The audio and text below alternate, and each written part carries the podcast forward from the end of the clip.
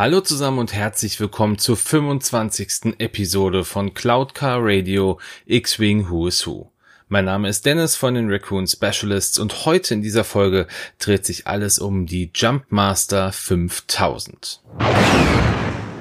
Ja, und ihr werdet euch jetzt vielleicht wundern, warum macht er denn jetzt die Jumpmaster 5000? Wir waren doch gerade noch bei Welle 4 und wir haben eine Crew-Folge zuletzt gehabt. Ja, die Welle 5 ist jetzt ja offiziell released worden. Vielleicht hat der eine oder andere von euch schon seinen Nantex oder seinen Republik Y-Wing im Schrank stehen. Ähm, deshalb dachte ich, ich gehe den nächsten Step und nehme jetzt die nächsten Schiffe mir vor. Ich habe nicht vergessen, dass noch ein paar Schiffe offen stehen oder vielleicht auch ein paar ähm, Charaktere, ein paar Piloten mit einer Hintergrundgeschichte. Auch das kommt noch irgendwann. Da bitte ich einfach noch um ein bisschen Geduld. Und jetzt habe ich mir einfach hier die Möglichkeit genommen, gesagt, okay, die Jumpmaster 5000, da gibt es Piloten, mit denen man arbeiten kann. Und ja, lasst uns an dieser Stelle einfach loslegen. Die Jumpmaster 5000 oder auch JM5K wurde von der Carillion Engineering Corporation kurz CEC e als Aufklärungs- und Versorgungsschiff zur Zeit der Galaktischen Republik entwickelt und gebaut. Die Hauptabnehmer des Schiffs das war der zivile Astrogationskorps, welcher für die Aktualisierung der Hyperraumrouten und der Navigationskarten zuständig war. Nicht selten wurde das Schiff aber auch von planetaren Milizstreitkräften verwendet. Die Jumpmaster hatte neben dem Piloten nur noch Platz für einen weiteren Passagier und auch eine sehr stark begrenzte Menge an Fracht war möglich zu transportieren. Das Schiff war sehr flach und in der Form eines Halbmondes gebaut worden. Es war vollgepackt mit leistungsstarken und auch hochempfindlichen Sensoren, die über eine enorme Reichweite verfügten. Die Panzerung des Schiffs, die war recht leicht und der Pilot musste sich auf die Geschwindigkeit und auf die Beweglichkeit des Schiffes verlassen können, wenn er denn in Bedrängnis geriet. Wie die meisten Schiffe, die die CEC e baute, war auch die Jumpmaster sehr, sehr stark modifizierbar und das erste, was viele Benutzer oder Besitzer tauschten, das war der Hyperantriebsmotor, da dieser von Haus aus sehr anfällig war. Des Weiteren konnten natürlich auch die Schilde und die Laserkanonen verbessert werden, damit es im Raumkampf nicht direkt den kürzeren zog. Die berühmteste Version dieses Schiffes war die Punishing One oder auch Vollstrecker 1 im Deutschen, die dem Kopfgeldjäger Dengar gehörte. Aber auf den kommen wir dann nochmal etwas später zu sprechen. Ja, und obwohl die Jumpmaster mit dem Release in Welle 5 jetzt offiziell zum Kanon gehört, wurde das Schiff zum ersten Mal in der 1996 erschienenen Kurzgeschichte Payback die Geschichte von Dengar erwähnt, die rund um die Ereignisse von Episode 5 spielt. Und diese Kurzgeschichte, die gehört zur Reihe Kopfgeld auf Han Solo, welche in einem großen Band 1998 in Deutschland erschien, aber ganz klar zum Star Wars Legends gehört. So viel zum Schiff an sich. Schauen wir jetzt mal in das Schiff rein und gucken uns die Piloten an. Ja, doch wie es auch bei vielen anderen Schiffen der Fall ist, wenn wir nicht limitierte Piloten haben, wie es jetzt zum Beispiel hier der angeheuerte Kundschafter ist, dann haben wir jemanden, zu dem wir nicht wirklich viel sagen können. Es gibt jetzt nicht diesen einzelnen angeheuerten Kundschafter, es gibt dann ja auch immer mehrere. Ja, das gibt also keinen, der jetzt irgendwie eine interessante Hintergrundstory hätte. Und deshalb switchen wir an dieser Stelle direkt zur anmutigen Aruzanerin Manaru. Wie es der Titel der Karte ja schon ahnen lässt, ist Manaru eine weibliche Aruzanerin vom Planeten Aruza. Sie hatte wie alle Angehörigen ihrer Spezies blaue Haut und dunkelblaue, fast schon schwarze Haare. Zur Zeit des Imperiums erlangte sie einige Berühmtheit als Tänzerin, denn schon in jungen Jahren fing sie an zu tanzen und wurde so gut, dass sie bereits in ihrer Jugend zu vielen Wettbewerben reiste, ihre Welt und die Galaxis einfach besser kennenlernen konnte. Während ihrer Reise war sie getreu der Tradition der Aruza durch ein Atani Mindlink mit drei sehr engen Freunden verbunden, was es für sie aber schwer machte, eigene Erinnerungen oder Erfahrungen zu sammeln, da das Atani Mindlink die Erinnerungen, die Gedanken und die Gefühle aller Träger miteinander teilte.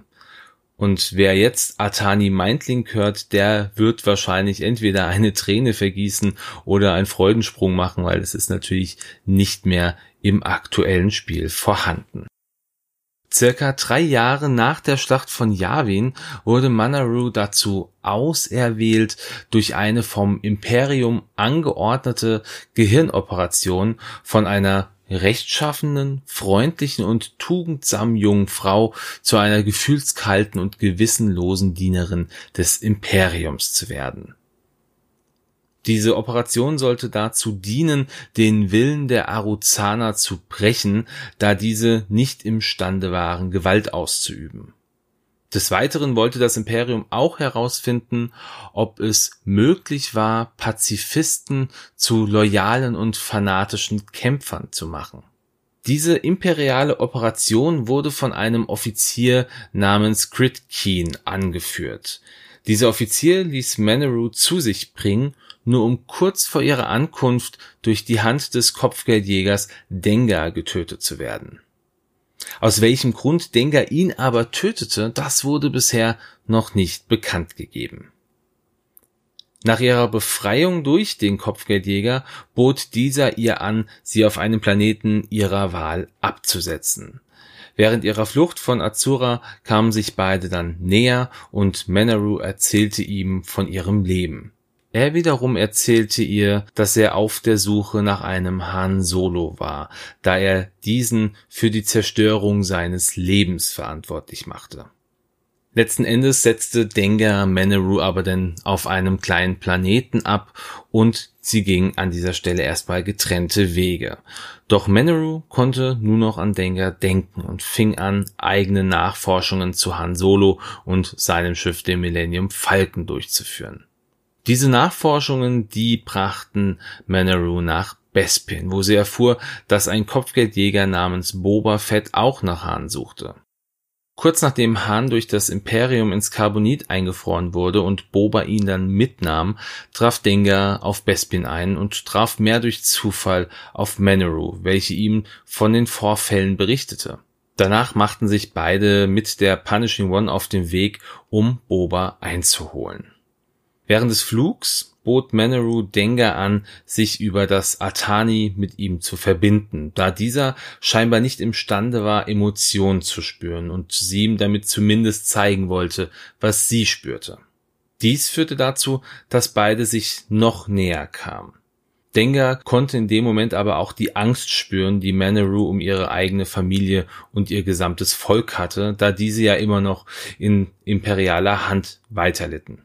Beide machten sich dann auf den Weg, um das Volk der Azura zu befreien, nur um danach erneut die Verfolgung Bobas aufzunehmen, der mittlerweile auf Tatooine war und Han an Jabba den Hutten ausgeliefert hatte. Ja, und genauso wie die Jumpmaster 5000 hatte Manaru ihren ersten Auftritt auch in der Kurzgeschichte Payback, die Geschichte von Dengar von 1996 und gehört somit grundsätzlich erst noch zum Star Wars Legends Universum. Der nächste Pilot und gleichzeitig auch der vorletzte Pilot in dieser Episode ist Tel Trevura, der Fluchtkünstler. Ja, und über ihn gibt es gar nicht so viel zu erzählen. Er war ein männlicher Krimineller, der zur Zeit des Imperiums lebte. Durch einen Überfall auf dem Planeten Swivren kam er an eine Jumpmaster 5000. Dieser Überfall brachte ihm aber ein Kopfgeld ein. Ein Informationshändler namens Kuda Mubat erhoffte sich mit Informationen über Trivora Credits machen zu können und beschloss alle Informationen über ihn und den Überfall zu manipulieren, so dass man nur über Mubat selber an die Infos kommen konnte. Als man kurze Zeit später die gestohlene Jumpmaster auf einem Planetoiden im wilden Raum fand, galt Trevora anfangs als verschwunden. Fünf Jahre nach der Schlacht von Yavin galt Trevora offiziell als tot, doch wurde das Kopfgeld nie wirklich gestrichen. Boba Fett und ein Mann namens Abrechner, welcher die Geschäfte von Mubat übernahm, nachdem dieser während der Schlacht von Yavin verstorben war, kamen zu einer Übereinkunft, dass Boba die nicht manipulierten Informationen zu Trevora im Austausch gegen 40 Prozent des Kopfgeldes sowie ein paar weitere Informationen über einen gesuchten Cyborg erhielt, da beide davon ausgingen, dass Trevora noch lebte und sich versteckte. Mehr Informationen habe ich jetzt leider über Trevora nicht vorliegen. Wichtig ist vielleicht noch, dass er das erste Mal im Legends auftauchte und zwar in der Buchtrilogie Der Kopfgeldjägerkrieg. Diese kam zwischen 2001 und 2003 raus und später wurde er dann nochmal in einem Sachbuch erwähnt und zwar The Essential Guide to Warfare von 2012. So, und der letzte Pilot in dieser Episode, dessen Namen haben wir schon ein paar Mal jetzt gehört. Es geht um Dengar, den rachsüchtigen Corellianer. Und bevor wir jetzt mit seiner Hintergrundgeschichte anfangen, noch so eine kleine Anmerkung an dieser Stelle. Ich versuche mich ja bei meinen Recherchen zu diesen Folgen immer auf den Kanon zu beziehen. Jetzt gibt es Charaktere wie Manaru, die nur im Legends aufgetaucht sind, aber auch Charaktere wie Dengar, die sowohl im Legends als auch natürlich im Kanon auftauchen. Beide haben eine gemeinsame Geschichte im Legends, aber nicht im Kanonbereich. Deshalb wird sich diese Geschichte jetzt hier ja drastisch zur Geschichte von Manoru abgrenzen. Ihr werdet hören, warum. Dengar, das war ein menschlicher Mann vom Planeten Corellia, auf dem beispielsweise auch Han Solo geboren wurde. Vor seiner Tätigkeit als Kopfgeldjäger arbeitete er als Gladiator, was aber nicht näher beleuchtet wurde. Schon während der Klonkriege konnte Dengar mit einer großartigen Erfolgsbilanz als Kopfgeldjäger auftrumpfen. Zusammen mit seinen Kopfgeldjäger-Kollegen Boba Fett, Bosk, Lazrazi, C-21 und Oaked war er Teil einer Operation, die als eine Eskortierung von Ladung in Auftrag gegeben wurde Hierbei wurden sie von Otua Blank angeheuert und noch während der Vorbereitung zu dieser Mission wurde Oaked durch Asajj Ventress ermordet und diese bot auch gleich an, den Posten dieses Kollegen bei der Operation einzunehmen. Das jetzt in Anführungsstrichen geschriebene Team flog mit der Houndstooth von Bosk los in Richtung Quarside nach der Landung sollten Assange und Dengar zusammen Wache schieben und Dengar versuchte sich plump und erfolglos an Assange ranzumachen. Kurz darauf wurden sie dann von gut trainierten Kriegern attackiert, welche Dengar durch seine Nahkampftechniken zurückschlug und sogar zwei davon töten konnte. Dieser Teil von Dengers Geschichte, den kann man in Star Wars Clone Wars Staffel 4 Episode 20 mit dem Namen Kopfgeld ansehen.